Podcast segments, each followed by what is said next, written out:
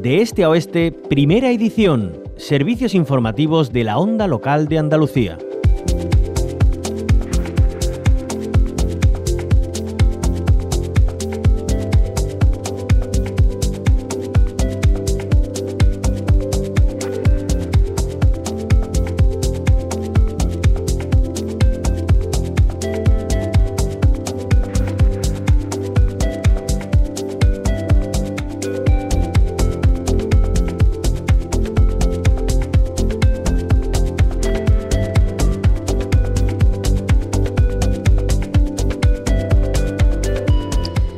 Dejamos el tema de Doñana, seguimos recogiendo posturas eh, por ese anuncio de aplazamiento de la aprobación de la ley de regadíos en el entorno de Doñana. Ya hemos escuchado esas reacciones políticas que nos hicieron esperar. También queremos conocer más opiniones eh, y comenzamos con una voz experta. Eloy Revilla es biólogo, es director de la Estación Biológica de Doñana. ¿Qué tal? Muy buenos días, Eloy, bienvenido. Buenos días, gracias. Bueno, ¿qué supone ese aplazamiento? Porque de momento Juanma Moreno, el presidente de la Junta, ha dicho que la ley no, no se va a retirar de momento, que si no se llega a un acuerdo se volverá a poner sobre la mesa incluso ya para aprobarse en este mismo mes de octubre. ¿Esto qué supone?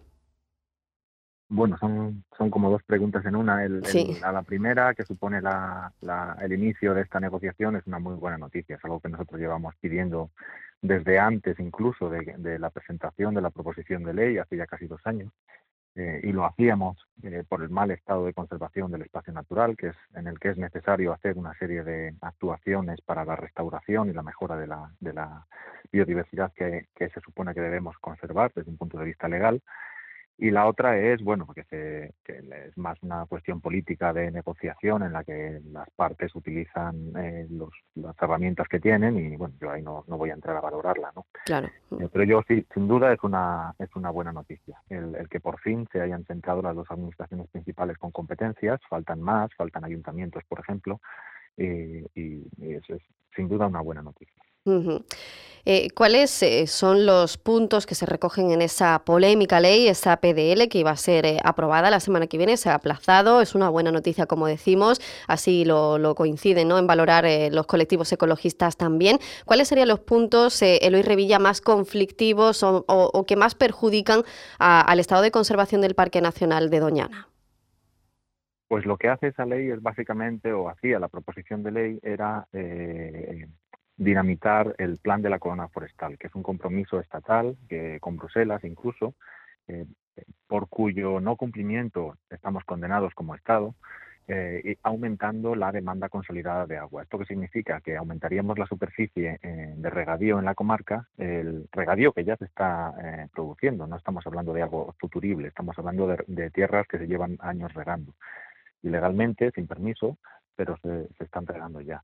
Eso es un problema porque el acuífero está sobreexplotado. Eh, simultáneamente tenemos otros usos que sí que tienen permiso, como por ejemplo el, abastecimiento urbano de numerosas localidades y también de, zonas turísticas como Matalascañas eh, y regadíos que son legales. Eh, en esta discusión durante estos casi dos años es bastante llamativo que una parte pequeña de los agricultores se hayan arrogado la voz de la agricultura en la comarca, ¿no? cuando los agricultores legales, que son mayoría, eh, apenas se han, han, sido escuchados, ¿no? Y ellos también estaban en contra de la proposición de ley porque son conscientes de que no hay agua suficiente para toda esa demanda.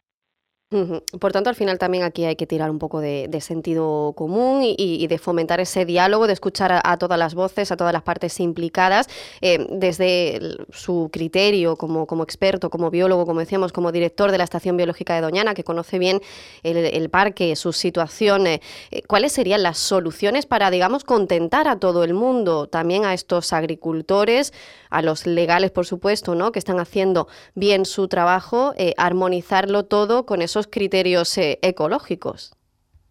el marco de referencia es la legalidad vigente, por un lado, y luego por el otro es el, posibilismo. Tenemos que plantear acciones que sean posibles. Si no hay recurso, por mucho que queramos prometerle a la gente el cielo, eh, pues no, no va a poder ser. Hay que ser realistas. Entonces, con esas dos premisas, no podemos plantear cosas que no son legales y tampoco podemos hacer promesas que se vayan a incumplir. Eh, yo dejaría a, los grupos de trabajo, a las comisiones que se van a establecer, el, definir las acciones para, la comarca. También diría que las, las acciones no solamente han de quedar en el lado de la parte socioeconómica fuera del espacio. Mañana el, espacio natural necesita eh, una serie de acciones de, mejora que son importantes y que también deben de coordinarse entre las dos administraciones. Yo espero que, en esa negociación también entre la creación, el diseño de un plan de restauración del espacio natural.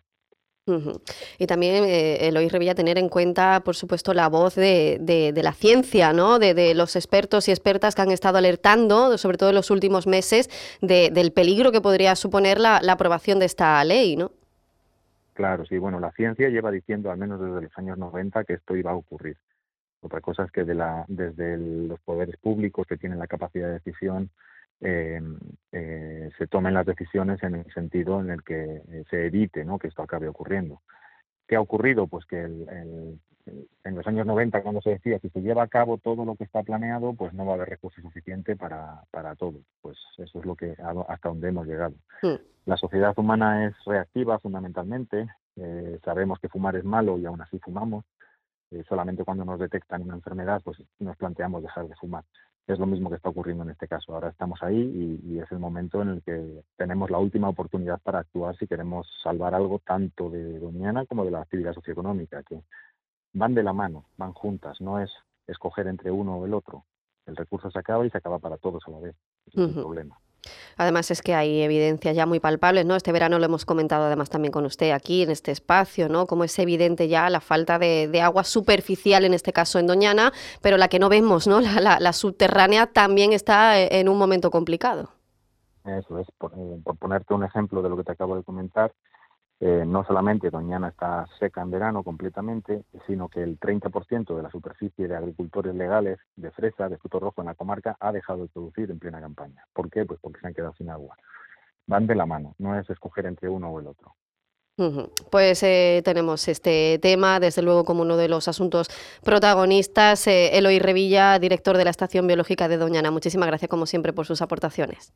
A vosotros, un abrazo y vamos a conocer ahora también el punto de vista del medio ambiente y de la sociedad. El martes, durante ese encuentro que se producía entre la Junta de Andalucía y el Estado, con Juanma Moreno y la ministra en funciones Teresa Rivera a la cabeza, pues más de un centenar de personas acudieron de forma espontánea ante el Palacio de San Telmo, la sede de la presidencia de la Junta de Andalucía, donde se reunieron ambos eh, dirigentes y lo hacían en respuesta al llamamiento de la plataforma Salvemos Doñana, una plataforma que lleva ya muchos meses alertando de la situación que está viviendo el parque, sus recursos y hoy saludamos a su portavoz, Juan Romero. ¿Qué tal? Muy buenos días, bienvenido. Hola, buenos días.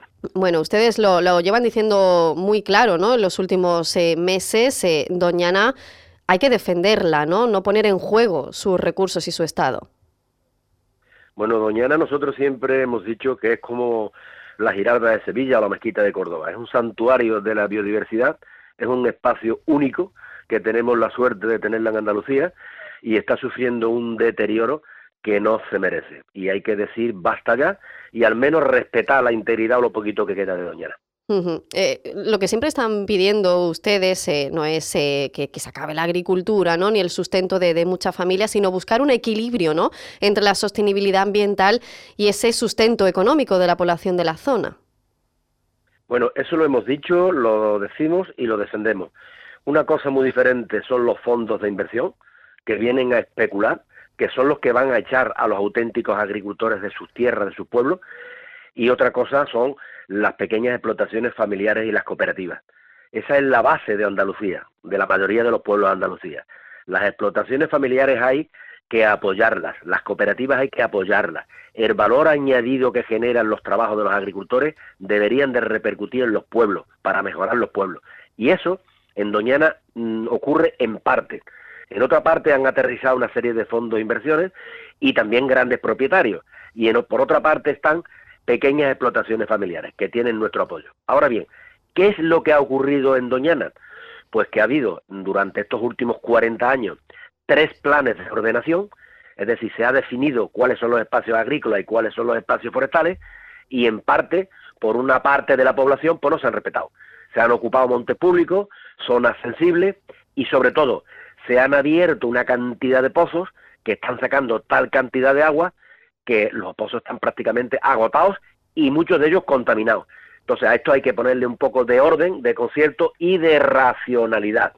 En definitiva, lo que hay que hacer es ponerse de acuerdo, definir cuánta agricultura cabe en el condado y a partir de ahí apoyarla y dejarnos de conflictos porque conflictos son los que sobran en Doñana. Mm, porque es que Juan eh, Romero dicen, coinciden todos los colectivos, eh, comunidades científicas y, demás, en que no cabe ni una hectárea más de, regadío eh, en Doñana, ¿no? No caben más hectáreas. La verdad que si nos vamos a la provincia de Sevilla, a las marismas transformadas, la agricultura está avanzando a un ritmo impresionante y en la provincia de Huelva pues hay muchísimas de las plantaciones que están, bueno, en espacios protegidos e incluso en zonas muy sensibles. Eh, hay un nivel ya de agricultura que al no tener recurso de agua, pues puede provocar la ruina de todos, de las pequeñas explotaciones, de los grandes no porque tienen más, más facilidades para moverse y otros margen de beneficio.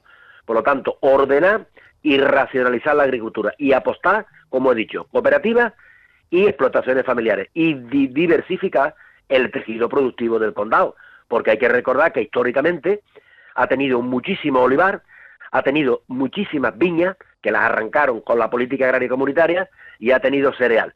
También cabe evidentemente la agricultura eh, de regadío, la agricultura de los frutos rojos, eh, pero con racionalidad. A partir de ahí es posible, entendemos nosotros, de mantener ese equilibrio tan necesario. Pues eh, esa es la palabra clave quizás, ¿no? El equilibrio y, también eh, poner un poco de, sentido común porque no lo dicen eh, unas cuantas personas, ¿no? Ni unos colectivos ecologistas sin más. Aquí hay voces de la comunidad internacional para proteger este espacio protegido, este espacio natural protegido que tiene esas figuras de protección internacionales. No estamos hablando de cualquier cosa. Juan Romero, portavoz de Salvemos Doñana, de esta plataforma ciudadana y ecologista, muchísimas gracias por habernos acompañado. Gracias a ustedes, como siempre.